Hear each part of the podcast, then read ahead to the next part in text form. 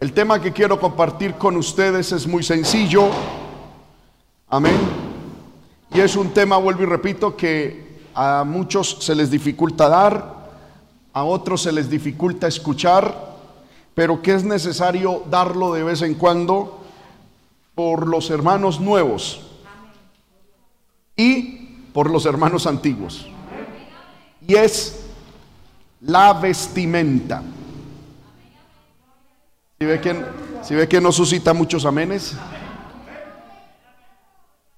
La vestimenta.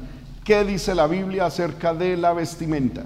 Si usted puede anotar, hermano, alguna cuestioncita que le quede, algún puntico, ya sea que el Dios le hable o que no entienda, anótelo y luego me lo hace saber. Gloria al Señor. Pero sí les invito que estemos, amén, eh, eh, receptivos a la palabra del Señor. La vestimenta.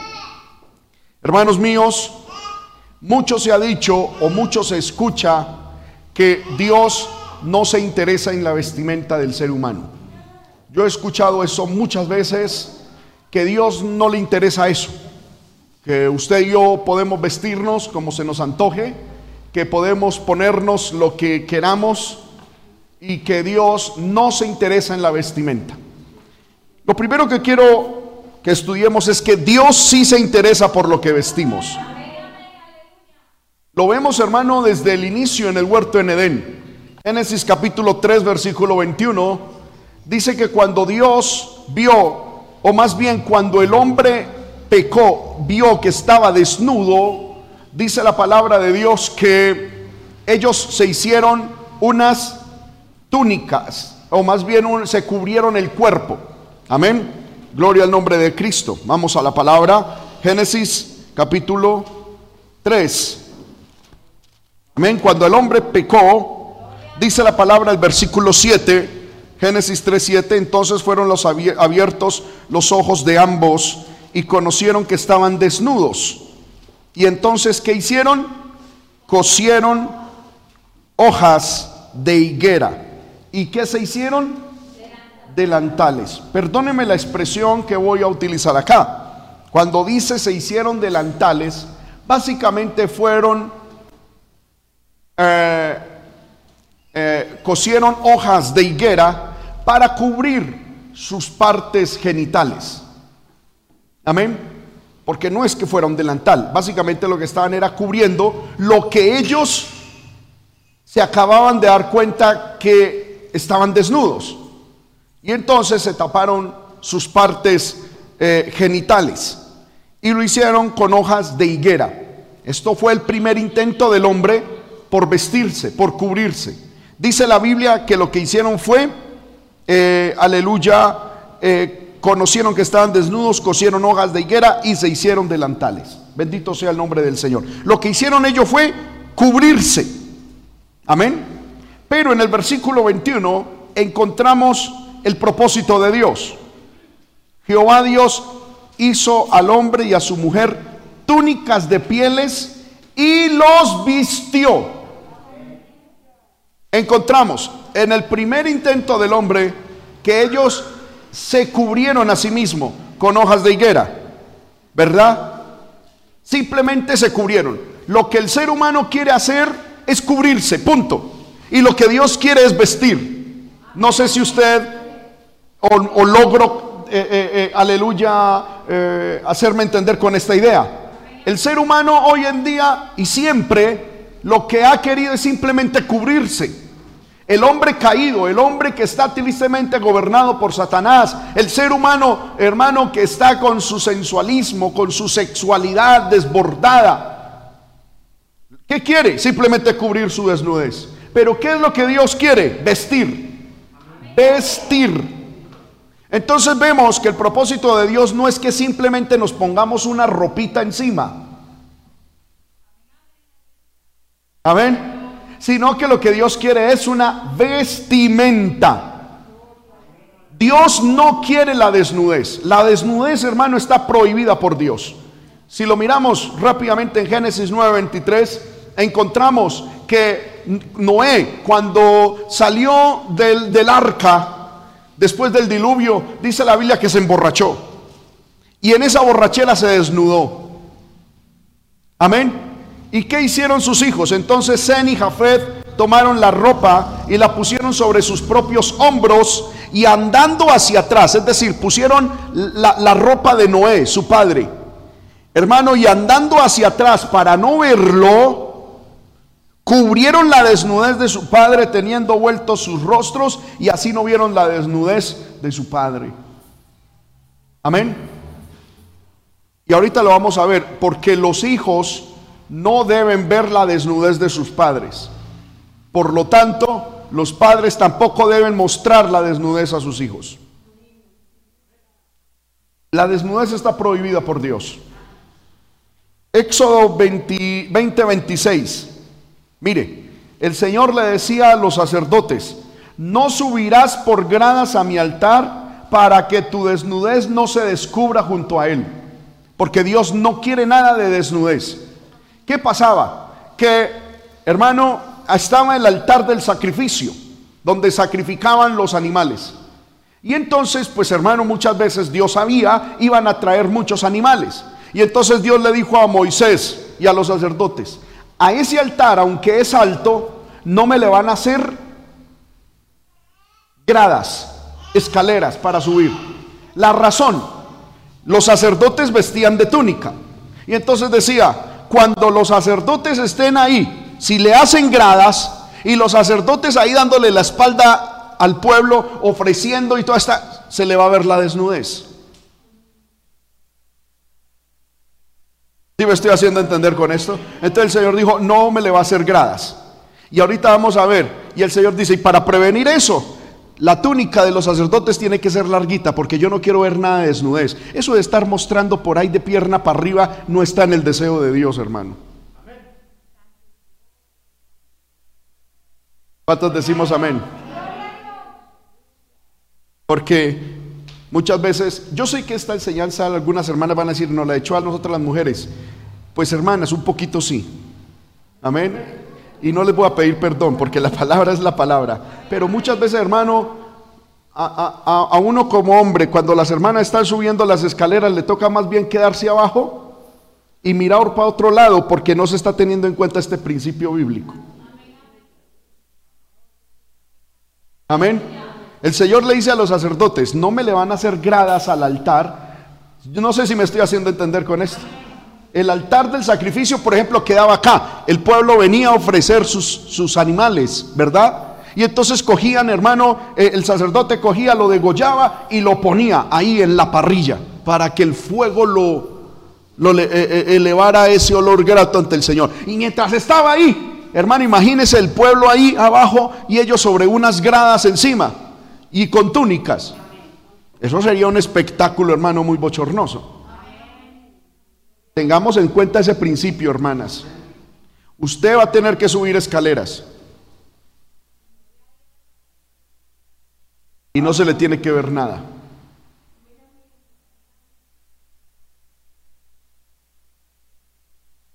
Amén. Dios aborrece la desnudez. Mire lo que dice Levítico 18. Aunque este texto es muy largo, hermano, es desde el versículo 1 al 30, pero vamos a leerlo. Dios prohíbe la desnudez. Actos de inmoralidad prohibidos. Levítico 18. Habló Jehová a Moisés diciendo, habla a los hijos de Israel y diles, yo soy Jehová vuestro Dios. No haréis como hacen en la tierra de Egipto, en la cual morasteis, ni haréis como hacen en la tierra de Canaán, a la cual yo os conduzco, ni andaréis en sus estatutos. Mis ordenanzas, dice Dios, pondréis por obra y mis estatutos guardaréis andando en ellos. Yo, firma, yo Jehová vuestro Dios. Por tanto, guardaréis mis estatutos y ordenanzas, los cuales haciendo el hombre vivirá en ellos. Yo Jehová, vuelve y firma. Ningún varón se llegue a parienta próxima alguna para descubrir su desnudez. Yo Jehová. Es decir, las relaciones sexuales entre familia están prohibidas por el Señor.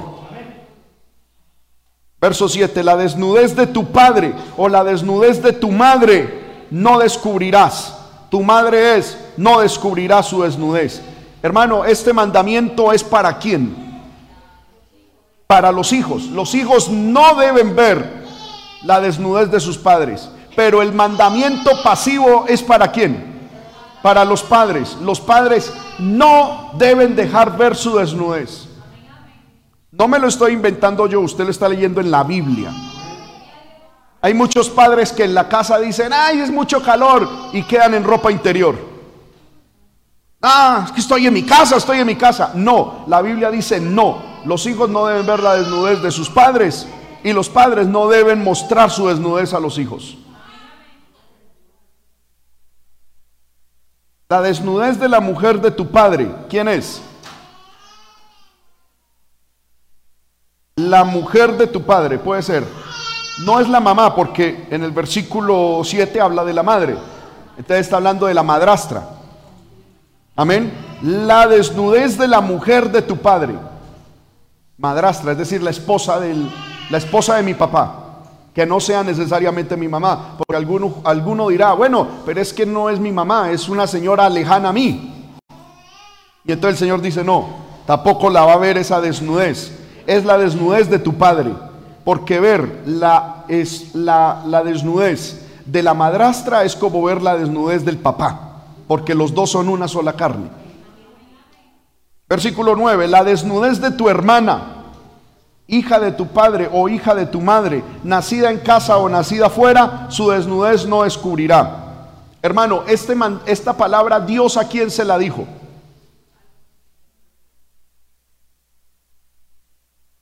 a los hermanos, pero en género masculino o femenino. En ambos. El mandamiento era para todos, porque muchas veces sí, entre que los hermanos varones no vean la desnudez de las hermanas mujeres, pero muchas veces entre varones no se tiene ese respeto, entre hermanos o entre mujeres no se tiene, ay, es que es mi hermana. No, Muchas hermanas, hermano, eh, eh, eh, no tienen ese respeto. Así sean mujeres. La Biblia dice, a ti mujer te dice, no descubrirás la desnudez de tu hermana. Y tú que eres varón, el Señor te dice, no descubrirás tampoco la desnudez de tu hermano. Amén. Por eso es que es muy recomendable, hermano, que ya cuando nuestros niños empiecen a crecer, cada uno tenga su cuarto. Y de manera obligatoria si son niños y niñas. Amén. Que los niños duerman aparte y que las niñas duerman aparte. Preferible que cada uno tenga su cuarto aparte. ¿Cuántos decimos amén? Si el Señor a usted le dio 20 hijos, significa que Dios a usted le va a conceder una casa con 20 piezas, hermano. Créale a Dios. Sí, porque es que Dios a usted no le va a dar un 20 hijos para, hermano, meterlos todos ahí en una cama. E, eso no es de Dios. Amén. ¿Cuántos decimos amén? ¿Dónde es que se dan, hermano, los incestos, las violaciones dentro de la misma familia? En esas cuestiones. Amén. Entre más separaditos estemos, mejor. Enseñemos a nuestros hijos, hermano, que cuando van a entrar al baño entren vestidos y que cuando salgan del baño salgan por, no, no pues encorbatados, pero pero que su desnudez, hermano, por lo menos esté cubierta. ¿Cuántos decimos amén? Vamos en el versículo 10. La desnudez de la hija de tu hijo, o sea, la nieta. Ojo, abuelos.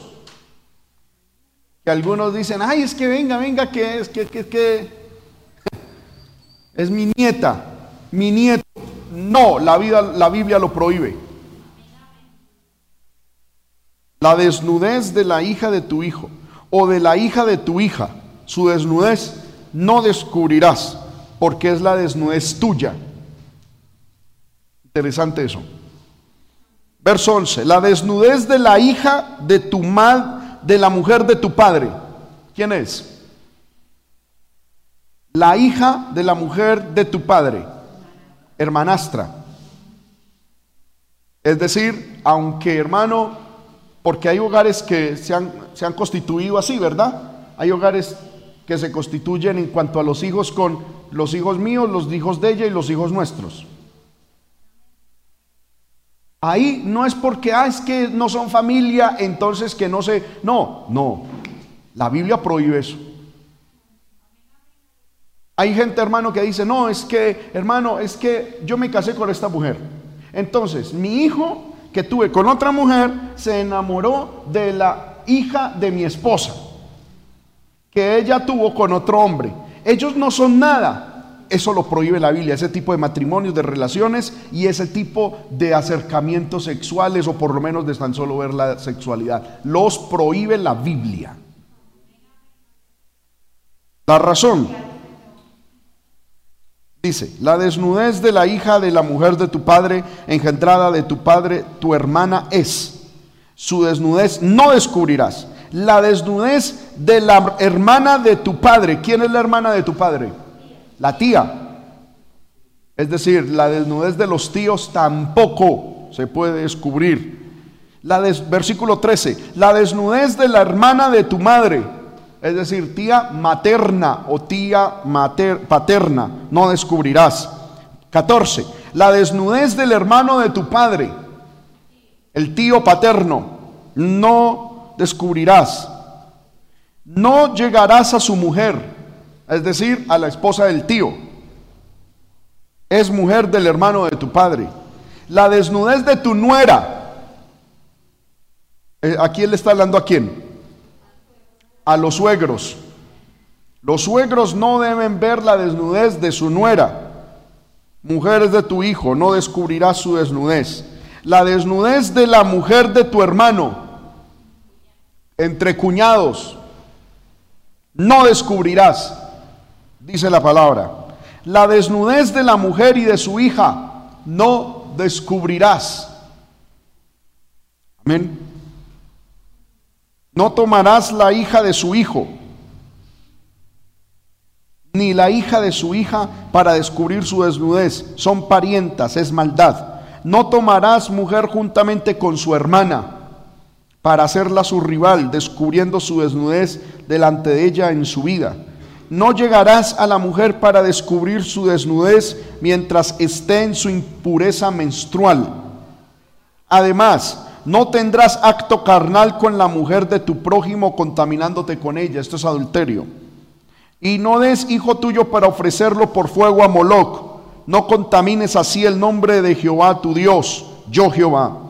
No te echarás con varón como con mujer. Amén. Es decir, actos de homosexualidad. Es abominación. Ni con animal tendrás ayuntamiento, amancillándote con él. Ni mujer alguna se pondrá delante de animal para ayuntarse con él. Es perversión. Eso se llama zoofilia o bestialismo. Eso está prohibido y condenado por Dios. Es perversión. En ninguna de estas cosas os amancillaréis pues en todas estas cosas se han corrompido las naciones que yo he hecho delante de vosotros. Y la tierra fue contaminada, y yo visité su maldad sobre ella, y la tierra vomitó sus moradores. Guardad pues vosotros mis estatutos y mis ordenanzas, y no hagáis ninguna de estas abominaciones, ni el natural ni el extranjero que mora entre vosotros porque todas estas abominaciones hicieron los hombres de aquella tierra que fueron antes de vosotros, y la tierra fue contaminada. No sea que la tierra os vomite por haberla contaminado, como vomitó a la nación que la habitó antes de vosotros, porque cualquiera que hiciere alguna de estas abominaciones, las personas que las hicieren serán cortadas de entre su pueblo.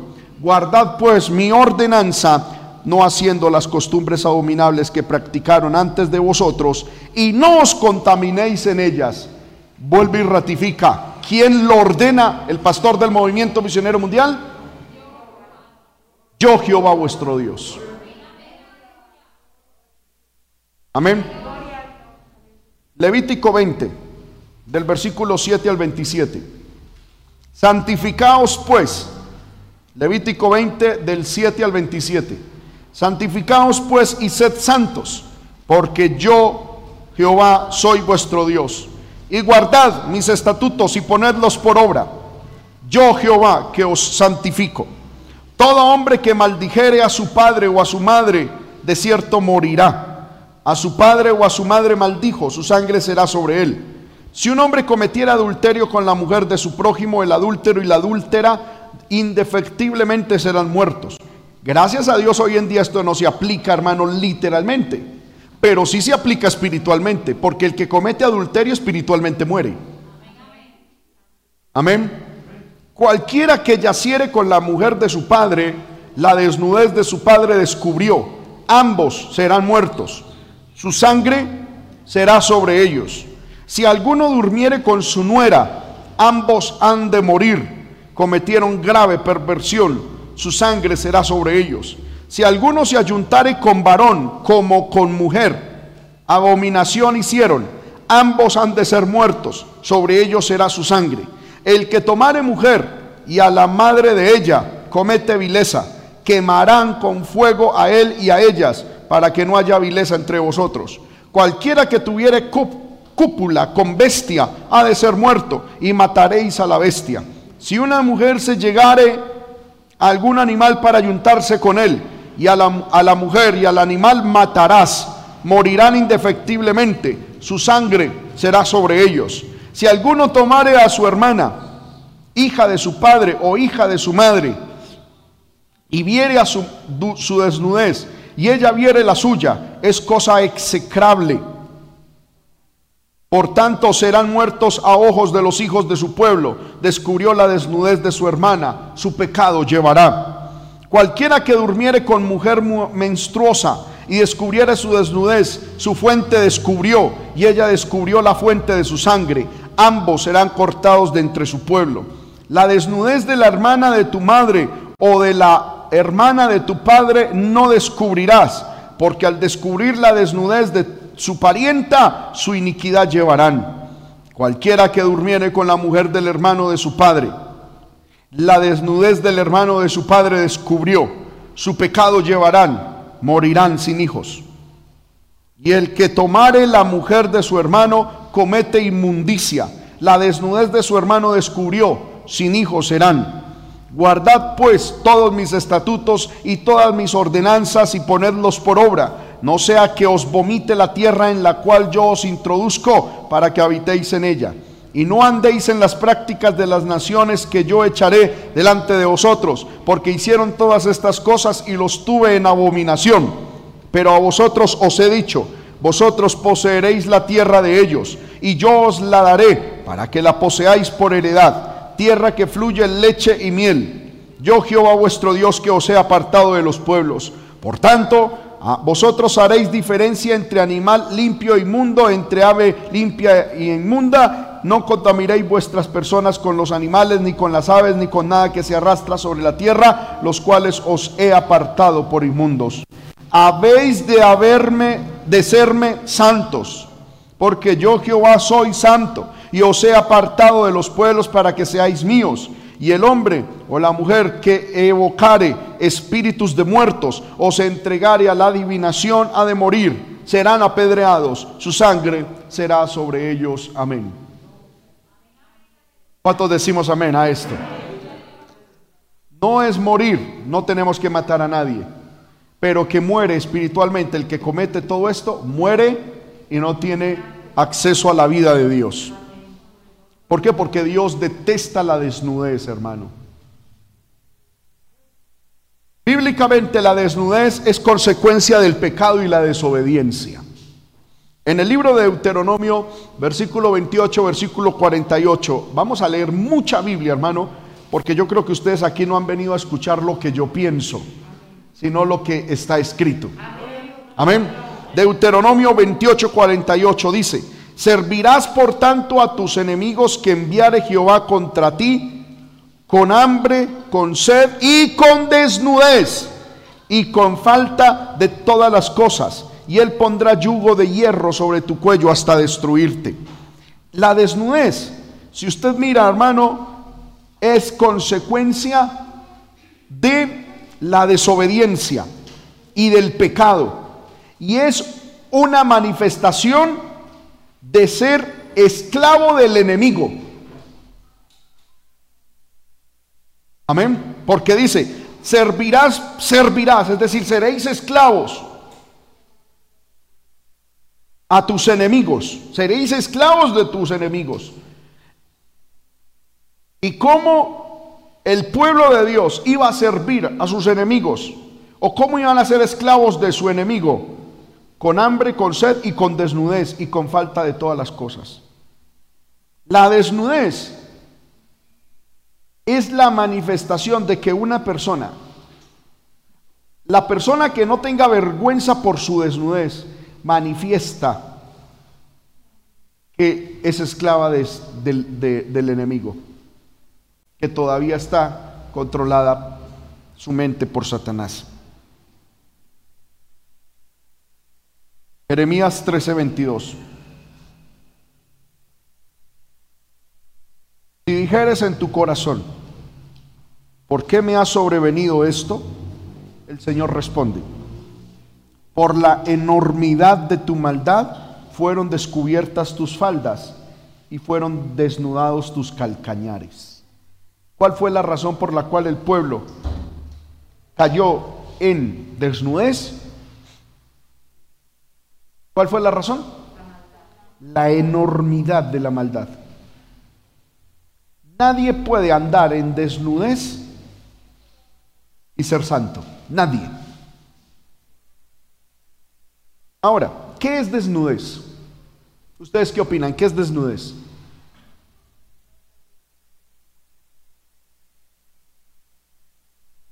¿Ah? Alguno dirá, pues, nos da pena, ¿verdad? Hasta hablar eso. desnudez es no tener ropa, pensamos nosotros. Miremos lo que la Biblia considera desnudez. Libro de Isaías 20 del 1 al 3. Lo que la Biblia considera desnudez. Isaías 20 del 1 al 3. Dice, en el año que vino el Tartán a Asdoc, cuando lo envió Sargón, rey de Asiria, y peleó contra Asdoc y la tomó, en aquel tiempo habló Jehová por medio de Isaías, hijo de Amós, diciendo, ve y quita el cilicio de tus lomos, descalza las sandalias de tus pies Y lo hizo así, andando desnudo y descalzo. Y dijo Jehová, de la manera que anduvo mi siervo Isaías desnudo y descalzo tres años por señal y pronóstico sobre Egipto y sobre Etiopía, y ahí sigue la profecía. Me llama la atención esto.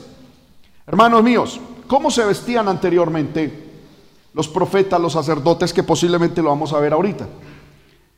La ropa interior de los sacerdotes y de los profetas, lo vamos a ver ahorita, primero eran unos boxer o unos, bíblicamente el término es calzoncillos, que iban desde el estómago hasta la rodilla.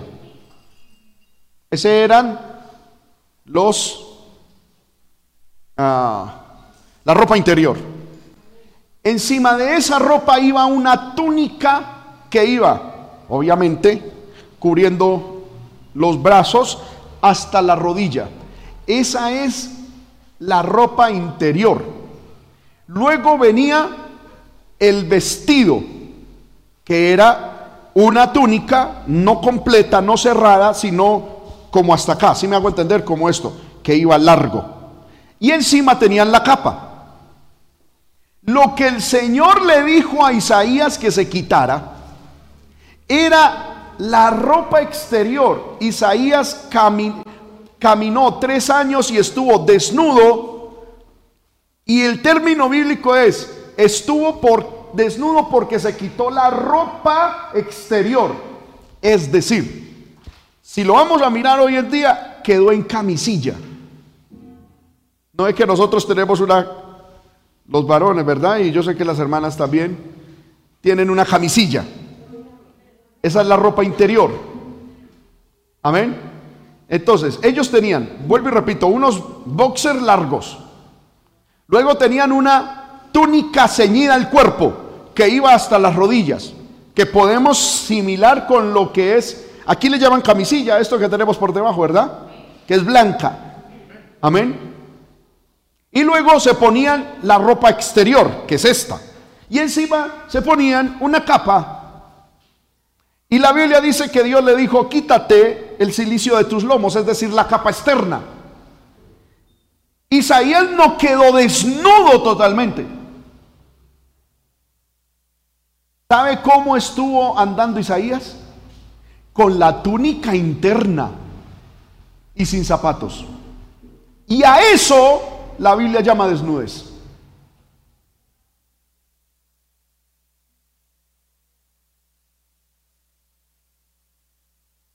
No sé si me estoy haciendo entender.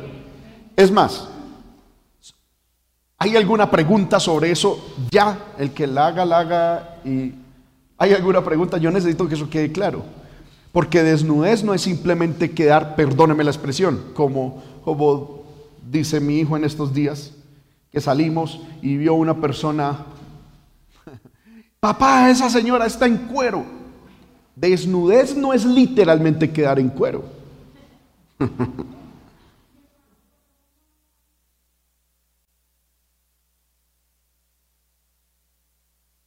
Amén, ya vamos a mirar eso, ya vamos a mirar eso. Cuando a causa de la desnudez, a causa de una enfermedad se mira la desnudez del papá, amén, o de los padres. Eh, bueno, se la respondo de una vez, aunque no era de este tema eh, inmediato, pero eh, la Biblia habla que no se puede catalogar como pecado. De, ¿Por qué? Porque se está prestando una ayuda, ¿verdad? Y se está ayudando, antes se está honrando al Pero sí hay que hacer lo menos posible para mirar la desnudez de los padres. Si es preferible pagar, es preferible pagar. ¿Me hago entender? Y, si uno hace eso, Señor, estoy corto de plata, pero yo quiero, yo te amo y yo te respeto y yo, yo honro a mis padres. Provéeme el dinero para pagarle a alguien. Dios lo provee, seguro, hermano. O sea, Dios no va a decir, no, que cuento. No. Amén. En lo menos que se pueda. Sí, en lo menos que se pueda.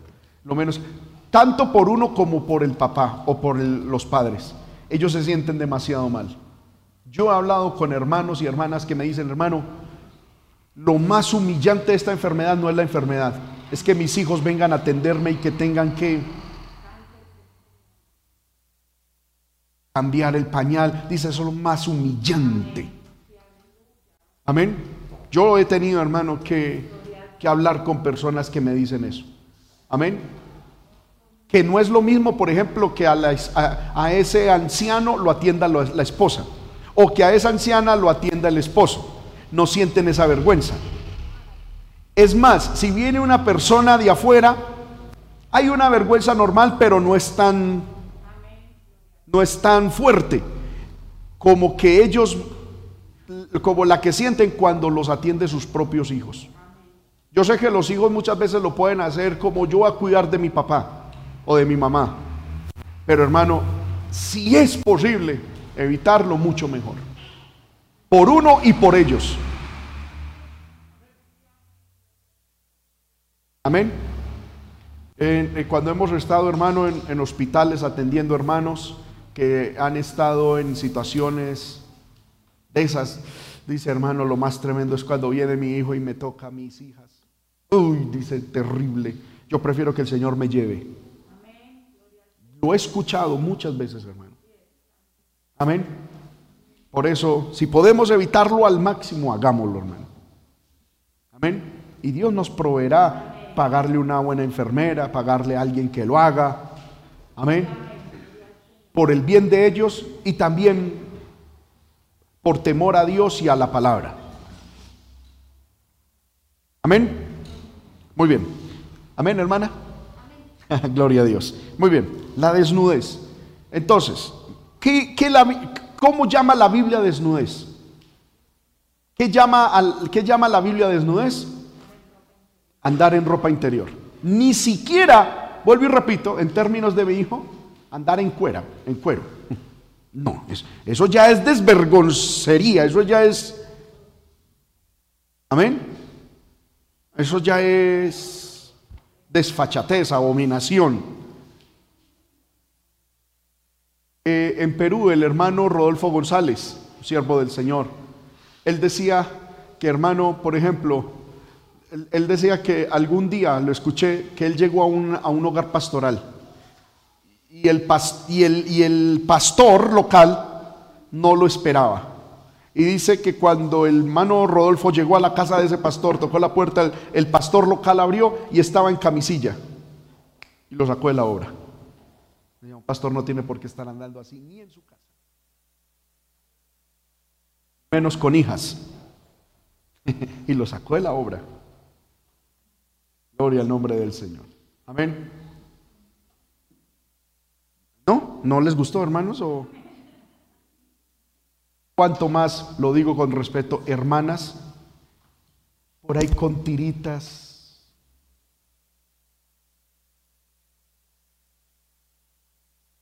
Yo no quiero entrar en detalles, usted ya sabe. Eso no le gusta a Dios.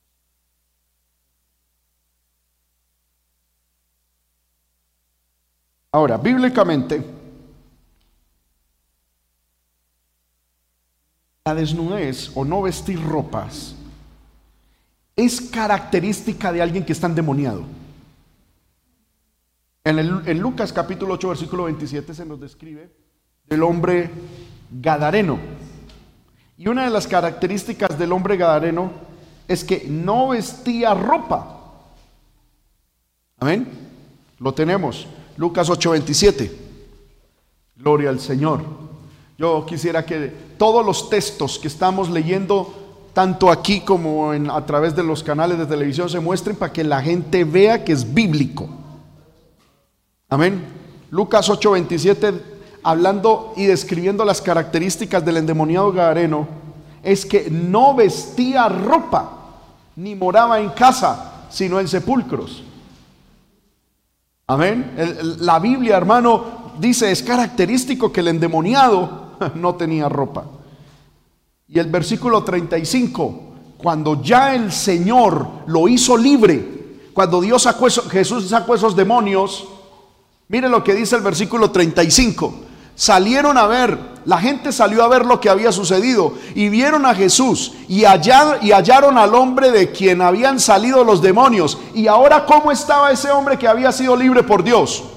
Sentado a los pies de Jesús, vestido. Amén. La Biblia, hermano, es muy detallista. Cuando estaba endemoniado, ese hombre estaba sin ropa. Y cuando tuvo el encuentro con Jesús y Jesús lo hizo libre, la Biblia dice que maravilloso, ya andaba vestido, ya estaba vestidito. Me llama mucho la atención. ¿De dónde ese hombre sacó ropa? No sé. Creo pensar que Jesús se la proveyó. O por lo menos los discípulos que estaban ahí. Porque es que él estaba en el monte. El endemoniado estaba en el monte. Y cuando Jesús le sacó los demonios, una de las manifestaciones y una de las evidencias de que fue libre fue que ya andaba vestido. ¿De dónde sacó la ropa? No sé, pero ya estaba vestido. Cuando la gente vino, amén. Qué tremendo hermano, gente que dice, yo soy cristiana, yo soy cristiano, y los familiares vienen y lo encuentran tan desnudos como cuando eran inconversos.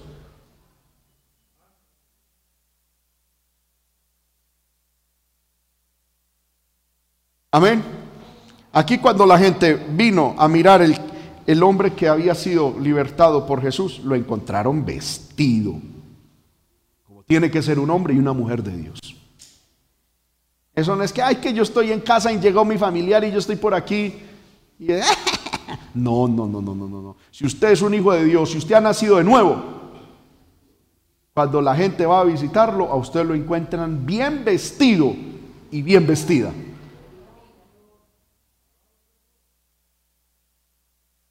Amén. Yo me preparé desde por la mañana, hermano, para no recibir muchos amenes. Entonces, amén. Le dije, Señor, que no, que no me deprima por las faltas de amenes. Amén. Entonces, estamos viendo que la desnudez, lo el no vestir ropa correcta, es evidencia o, o es característico de alguien endemoniado o de un descarriado. En Juan capítulo 21, verso 7, se nos habla de que cuando Jesús murió, dice la Biblia, los discípulos se fueron cada uno a hacer sus cosas. Entre ellos, Pedro se fue por allá a, pescar. Y como se fue al, al mar, hermano, y aquí hay una enseñanza poderosa, se fue por allá al mar y estaba mar adentro, solo con su hermano Juan y otros discípulos ahí cercanos. Dice la Biblia que a Pedro en pleno mar, seguro miró para toda parte y dijo, no, la tierra está lejos, la costa está lejos. Dice la Biblia que se despojó de su ropa. Vuelvo y repito, no que haya quedado en cuero, quedó fue con la túnica. Amén.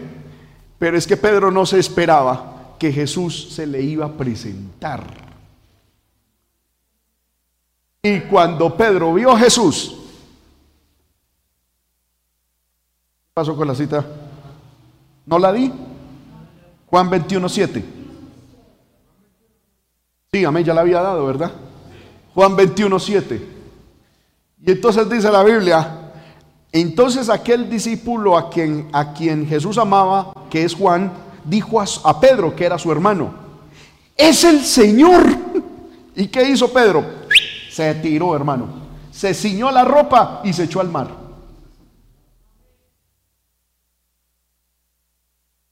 Cuidado, hermano, que muchas veces nosotros decimos, ah, hermano, es que me vine por aquí para este mar, para esta playa, para este río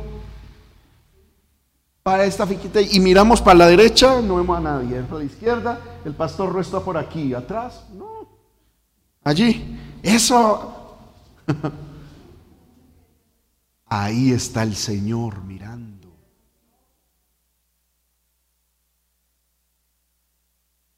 ¿Ven? Ahí está el Señor. Eso, eh, Pedro estaba en, pleno mar, hermano, y vuelve y repite, dijo, ah, qué bendición estar aquí, aquí no, no están ni los sacerdotes, Cristo parece que murió, eh, eh, el demás, nah, venga a ver que está haciendo mucho calor, como dicen por acá, mucha calor. Y se quitó su ropa y, y así es más rápido y mejor trabajar, y vamos a pescar. Y él no sabía que Jesús estaba por ahí cerca. Y cuando Juan vio, Jesús está aquí en nos está viendo en pleno mar. Y inmediatamente dijo, Pedro, el Señor. Y el otro, pon al agua, hermano. Gloria al nombre de Cristo. Me llama mucho la atención eso. Se tiró al agua. ¿Por qué se tiró al agua? ¿Ah? Por pena. Siempre que pienso en esta historia me acuerdo de Jonás. Jonás en su desobediencia también se tiró al agua. E, esas dos reacciones como sospechosas, ¿no? El uno se tiró al agua por no tener ropa y el otro se tiró, Jonás se tiró al agua por estar fuera de la voluntad de Dios. Pareciera que no tener ropa y andar fuera de la voluntad de Dios, pareciera que es lo mismo, produce que nos tiremos al agua. Cuidado con eso, hermanos. ¿Cuántos decimos amén? ¿Seguimos aquí, hermano? ¿Terminamos? ¿O continuamos? Bueno. Ahorita estábamos hablando de que el endemoniado Gadareno, cuando, fue cuando estaba endemoniado, vivía desnudo. Ahora que tuvo el encuentro con Jesús, estaba vestido. ¿Por qué? Porque el convertirse a Dios supone un cambio de vestimenta. Nadie que de verdad se convierta a Dios puede seguir vistiendo de la misma manera. Nadie. En el libro de Génesis, capítulo 35, verso 2, encontramos el caso de Jacob. Cuando dijo, entonces Jacob dijo a su familia y a todos los que con él estaban, quitad los dioses ajenos que hay entre vosotros y limpiaos. ¿Y qué dice? Y mudad vuestros vestidos. Es decir, cambien su manera de vestir. Cuando Jacob, hermano, como que se convirtió de verdad.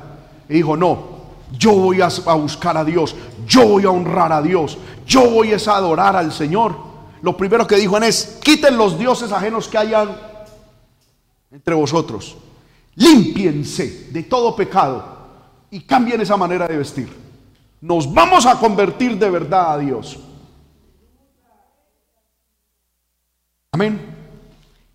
Entonces, hermano, porque hay gente que dice, ay, tan bonito, hermano, yo me convertí al Señor, pero parece, y dice, y Dios me cambió la manera de pensar, la manera de sentir, y uno hay veces dice, pero entonces le falta que le cambie la manera de vestir, porque sigue igual. Amén. Ahora, estamos viendo, hermano, que para Dios la vestimenta sí es, sí es importante. Con todo esto que le estoy mostrando, ¿es importante o no es importante la vestimenta para Dios? Ahora, la Biblia nos habla de que hay vestiduras sagradas y vestiduras no sagradas. Por ejemplo, hermano, tengo eh, nueve versículos que, mm, mm, a ver, vamos a ver si leemos algunos. Hay vestiduras sagradas en la Biblia. Éxodo 28.2. Lo vamos a leer rápido. Así que los de multimedia, por favor, hermanos de multimedia, activos. Éxodo 28.2 dice, harás vestiduras sagradas a Aarón tu hermano. Escucha esto. Para honra y hermosura. Hermano, este texto es poderoso. Por favor, subráyelo, téngalo presente. Dios le dijo a Moisés, a tu hermano Aarón, que es el sacerdote, le harás vestiduras sagradas y él tendrá que vestir con vestiduras sagradas. Nosotros hoy en día somos reyes y sacerdotes. Y el mismo principio espiritual debe aplicar para nosotros. Nosotros debemos de tener ropa sagrada y vestir con ropa sagrada. No es ropa consagrada, que es diferente. Es ropa sagrada. Cuando habla de ropa sagrada está hablando de ropa santa. Lo segundo que yo encuentro en este texto, hermano, que me parece espectacular, es que en este texto Dios expone cuál es la intención y el propósito de Él con la vestimenta.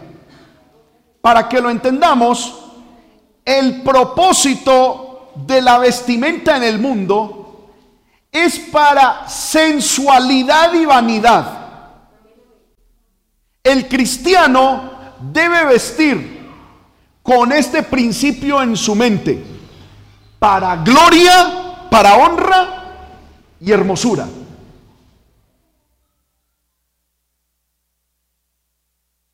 Amén. Honra y hermosura. Su vestimenta, mi vestimenta debe ser honrosa y debe ser hermosa. ¿Sabe qué significa eso?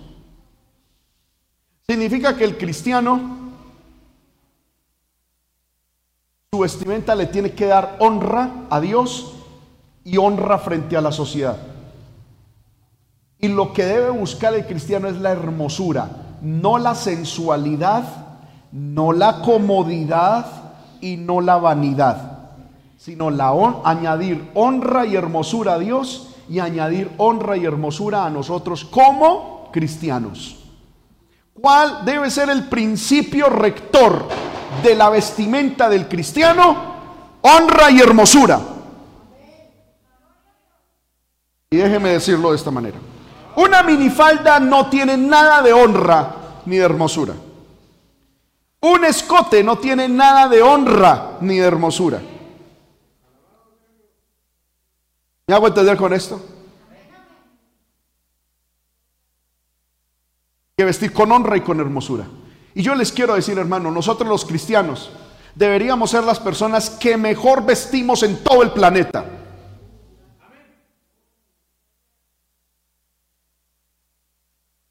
Amén. Yo sé que esto va a sonar un poquito feo, no quiero que nadie se sienta discriminado con nada. Pero muchas veces, hermano, yo he visto personas que han hecho la transición entre su vida inconversa y su vida cristiana. Cuando estaban en el mundo, a la ropa vanidosa, a la ropa mundana, a la ropa satánica, a la ropa del mundo que vestían antes de Cristo, le metían plata. Amén. Y compraban cosas buenas. Ahora están en Cristo. Ya, vamos allá a un retazo. Compremos cualquier cosa, un retazo. Mire, ahí hágame cual. No. Vivir santo no significa vivir. A ver. ¿Cómo? Con harapos, harapiento, esa es la palabra que estaba buscando. Porque, hermano, estaban en el mundo y esa es eh, la hermana. Ah, ¿Cuánto vale ese blue 200 mil, hágale. Y, y, eso, hágale. Esas dos tiritas, hágale. Y ahora está en Cristo y es buscando telas por kilo, hermano. Amén. Y entonces, ay, y es que no me alcanzó una con esta, una con esta. No, vivir santamente no es vivir harapiento. Que su ropa y que mi ropa añada honra y hermosura.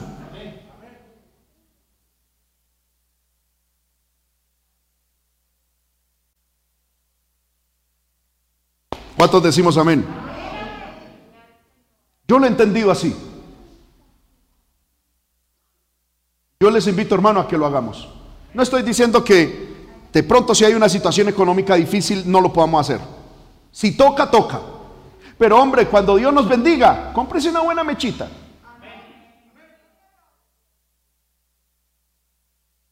Ah, sí que sí. Amén. ¿Por qué no? Es más, les voy a mostrar un texto. No sé si lo tengo por acá. El Señor me lo acaba de traer a la mente. Libro de Isaías.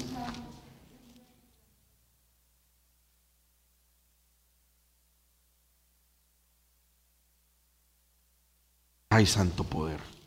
¿Dónde es? Yo sé que está en Isaías. Ah,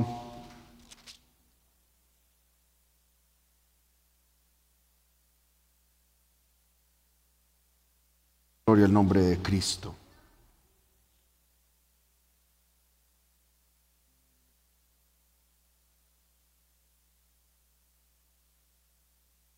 Bueno, hermano, se me fue. Ah, no, vea, gloria a Dios. 23, Isaías 23, 18. Lo que pasa es que para que este texto se vuelva una realidad en la vida tenemos que cumplirlo todito. Y eso es lo que a veces no nos gusta. Dice, Isaías 23, 18. Sus negocios y ganancias serán consagrados a Jehová. ¿Cómo yo consagro mi negocio y mi ganancia a Jehová? ¿Cómo? El diezmo. Sus negocios y ganancias serán consagrados a Jehová. No se guardarán ni se atesorarán, porque sus ganancias serán para los que estuvieren delante de Jehová, para que coman hasta saciarse y vistan como espléndidamente. Dios quiere, la dinámica es así. Dios te bendice con tu trabajo, con tu negocio, y tus negocios y tus ganancias deben ser consagrados a Jehová. ¿Cómo se consagran? Con diezmos y ofrendas. ¿Cuál es el propósito de Dios con ese diezmo y con esa ofrenda? Que tanto tú que consagraste tu dinero a Dios por medio del diezmo, como los que están delante de Jehová, ambos coman hasta saciarse y vistan espléndidamente, tú y el que trabaja para Dios. ¿Lo dice el texto o no lo dice el texto, hermano? ¿O, alguien tiene algo, eh, lo interpreta de otra manera? Porque estamos abiertos, de pronto es que yo lo estoy interpretando mal. Yo no lo voy a decir por mí, lo voy a decir por usted. Dios quiere que usted vista espléndidamente, hermano. Ah, sí que sí. Amén.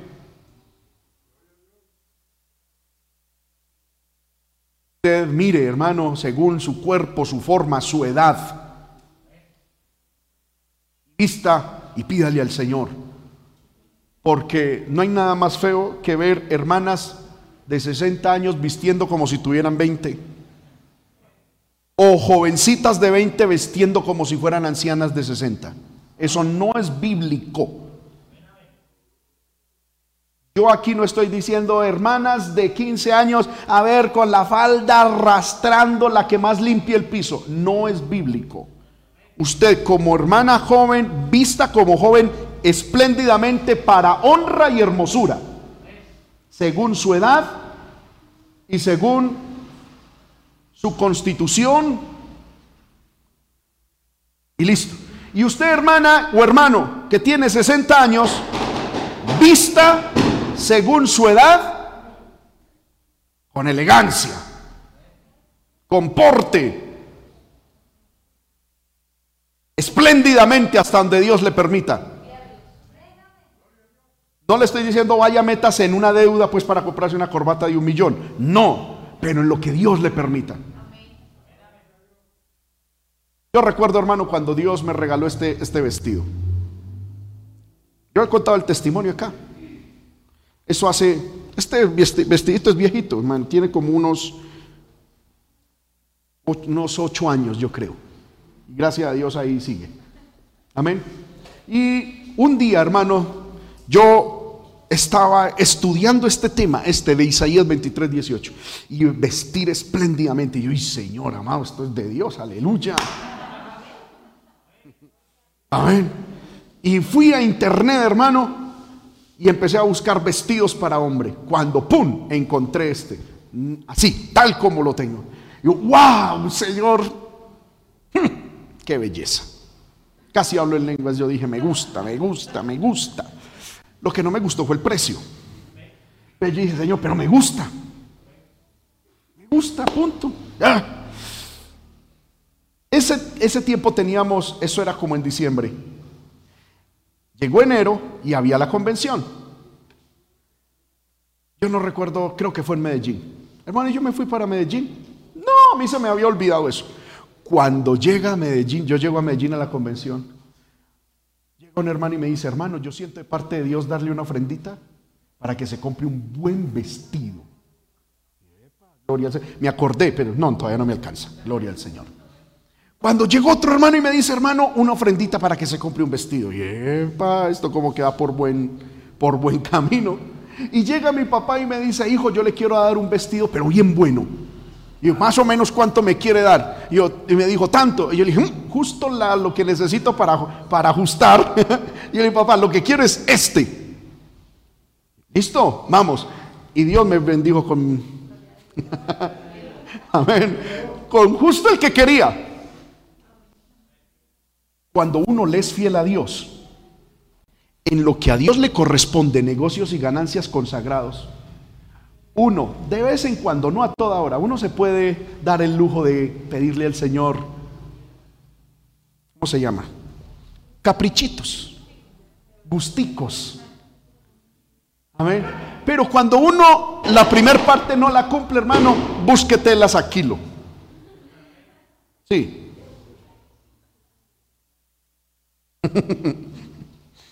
Amén. Entonces, ¿cuál es el principio rector de la, de, la, de la vestimenta? Honra y hermosura. Se me fue el tiempo, hermanos. Ya los hermanos están llegando. Faltan cinco minutos para las diez.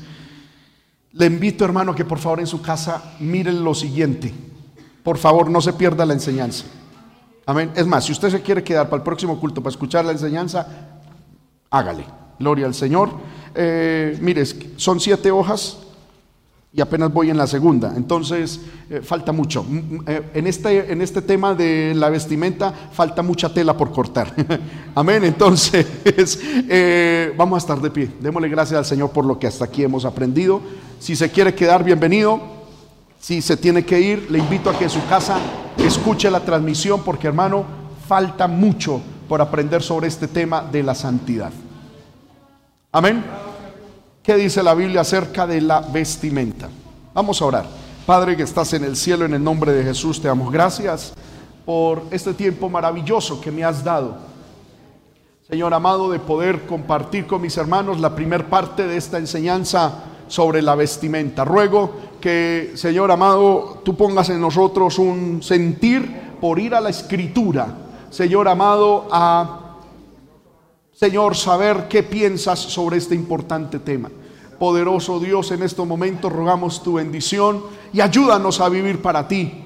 Que nuestra vestimenta sea santa, que nuestra vestimenta, Señor amado, sea, Padre del cielo, eh, acorde a tu palabra, acorde, Señor amado, a tu, eh, Señor, a tu deseo. En el nombre de Jesús te lo pido y te doy gracias. Amén y amén.